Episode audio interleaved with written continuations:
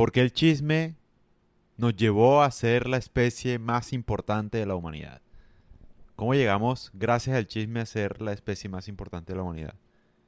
Al parecer, según la teoría del chismorreo, ocurrió lo siguiente. Nosotros somos la única especie en el mundo que genera chisme. O sea, ningún animal, ninguna otra especie habla mal del vecino. Ninguna otra animal. Bueno, pero eso qué, qué tiene que ver? O sea, eso que, ¿por qué es importante? Porque eso es lo que nos permitió ser sociables. Y no solo sociables, sino unirnos, además. O sea, generar cooperación en contra de alguien más. Esa habilidad de hablar mierda, literal, es lo que nos ha permitido a nosotros conquistar el mundo. De la manera en que lo conocemos, ¿no? Porque es curioso, digamos, las hormigas cooperan, pero de manera muy rígida. Los lobos cooperan de manera más flexible, pero con gente cercana. Nosotros somos los, la única especie que coopera con gente que no conocemos de manera muy flexible. O sea, nosotros cooperamos con extraños. ¿Y qué tiene que ver el chisme? El chisme unifica, de algún modo. O sea, si tú estás, no sé, en un teatro, en un partido de fútbol, y empiezas y dices, no, es que James juega mal porque, no sé, mujeriego.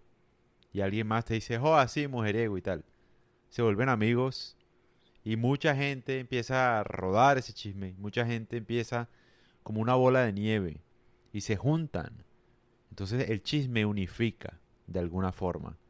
Y, esa manera de, de, unificarnos es lo que precisamente nos ha llevado a evolucionar de una mejor forma que otras especies.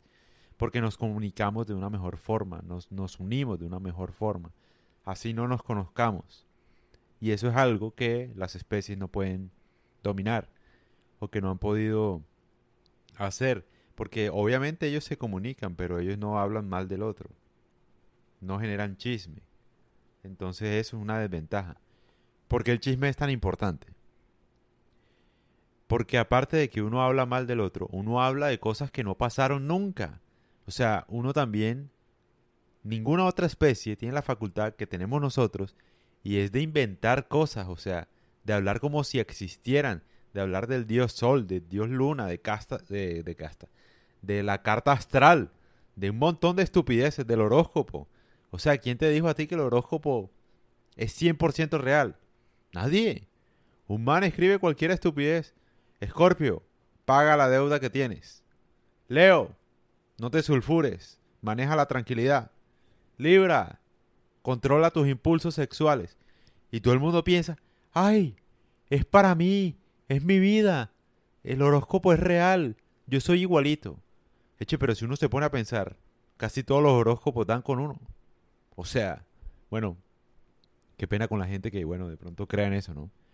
Pero igual yo no creo en eso porque es incomprobable. O sea, cómo alguien va a escribir algo de la vida de uno sin, sin conocerlo a uno. Entonces, cada día sabe lo que va a pasar. No jodas. Incomprobable, o sea, científicamente incomprobable. Eso no existe. Pero bueno, respeto a la gente que quiera creer en eso, ¿no? Cada quien cree en lo que quiera porque precisamente estoy hablando de que uno cree en cosas que incomprobable, o sea, incomprobable que existan siquiera.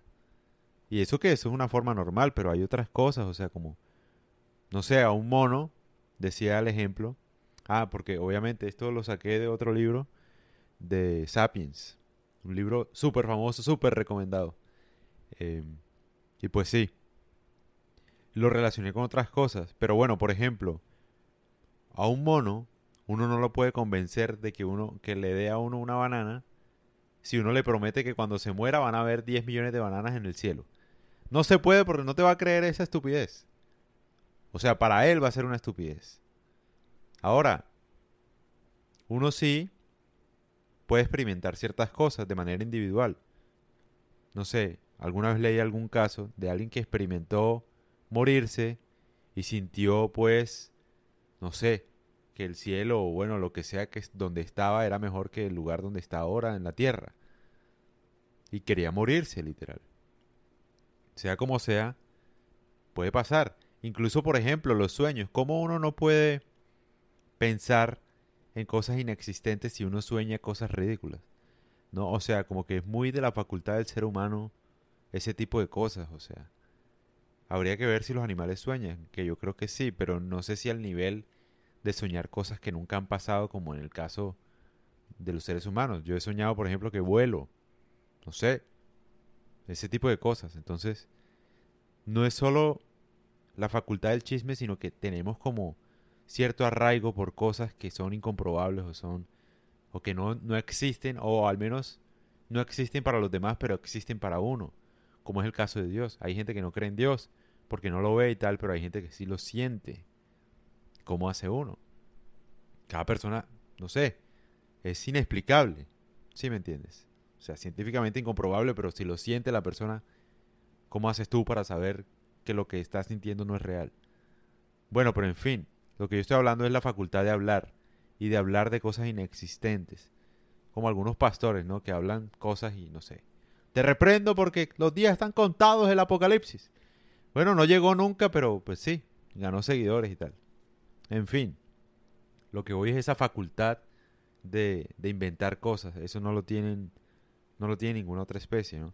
Y uno relacionaría eso del chisme y de la capacidad de hablar cosas que no existen con la capacidad también de crear cosas que no han existido pero que van a existir, como la tecnología, como el Internet.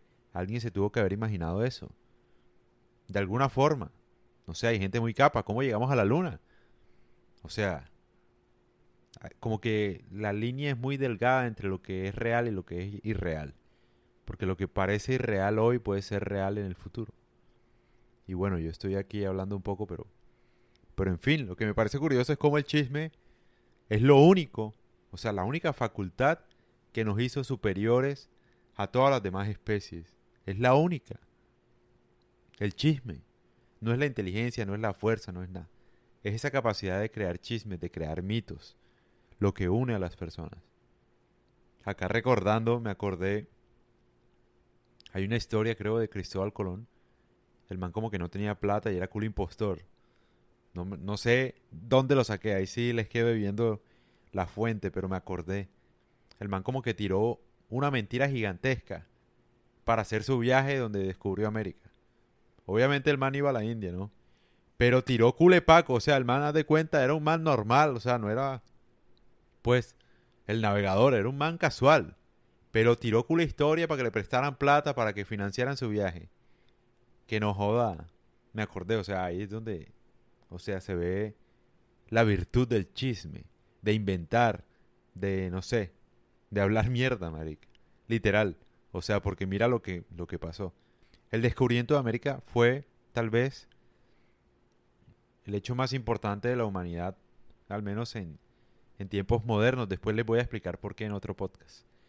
Pero sí, o sea, lo que quiero decir es que Cristóbal Colón no fue un genio necesariamente, pero se vendió como si lo fuera. Eso lo leí en algún libro, les quedo viendo dónde. El man se vendió como si fuera un navegador experto, como si supiera lo que estaba haciendo para que lo financiaran. Pero la verdad es que el man no sabía nada de lo que iba a hacer, o sea, literalmente. No era un genio, pero por hacer eso se volvió un genio, o sea, por inventar. O sea, a veces inventar esa facultad que tenemos es muy virtuosa. Y la gente dirá, bueno, pero es que el chisme no existe, eso está mal no debemos juzgar a nadie. Papi, papi, ¿tú crees que, por ejemplo, que hablan dos filósofos cuando se reúnen? Que hablan dos pilotos, que hablan dos científicos. Hablan mierda, marica, hablan mal del otro. Esta es la realidad, o sea, es una vaina tan intrínseca al ser humano que es innegable. Siempre van a hablar de alguien. Innegable, o sea, no van a filosofar, no van a hablar de la verdad, no van a hablar, sino a criticar, o sea, algo, hay algo. Siempre hay algo de quien hablar, siempre hay algo. Seas muy doctor, muy, no sé, magíster, muy abogado, siempre vas a mencionar algo muy propio de lo que es nuestra especie, que es el chisme. De hecho, uno podría decir, los abogados también son una mentira, o sea, las leyes, las fronteras, todo, absolutamente todo es una mentira. Una vil mentira, o sea. ¿Por qué digo que es una mentira? Porque ¿Qué es un abogado? Es un invento de las personas que hicieron pues para convivir, básicamente. Es lo mismo que un fantasma, un hechicero, la misma vaina. Es un invento. ¿Qué son las fronteras? Un invento. Alguien se inventó que de aquí para allá era otro terreno y de aquí para allá era otro terreno. ¿Qué es ser colombiano? La gran pregunta. Ni idea. Un invento, una mentira, un chisme, una exageración, una forma de nosotros exagerar, hablar de cosas imaginadas. Todo eso fue creado en torno a un mito, una creencia de sentirse uno pues identificado con un territorio. Pero la verdad es que eso no existe.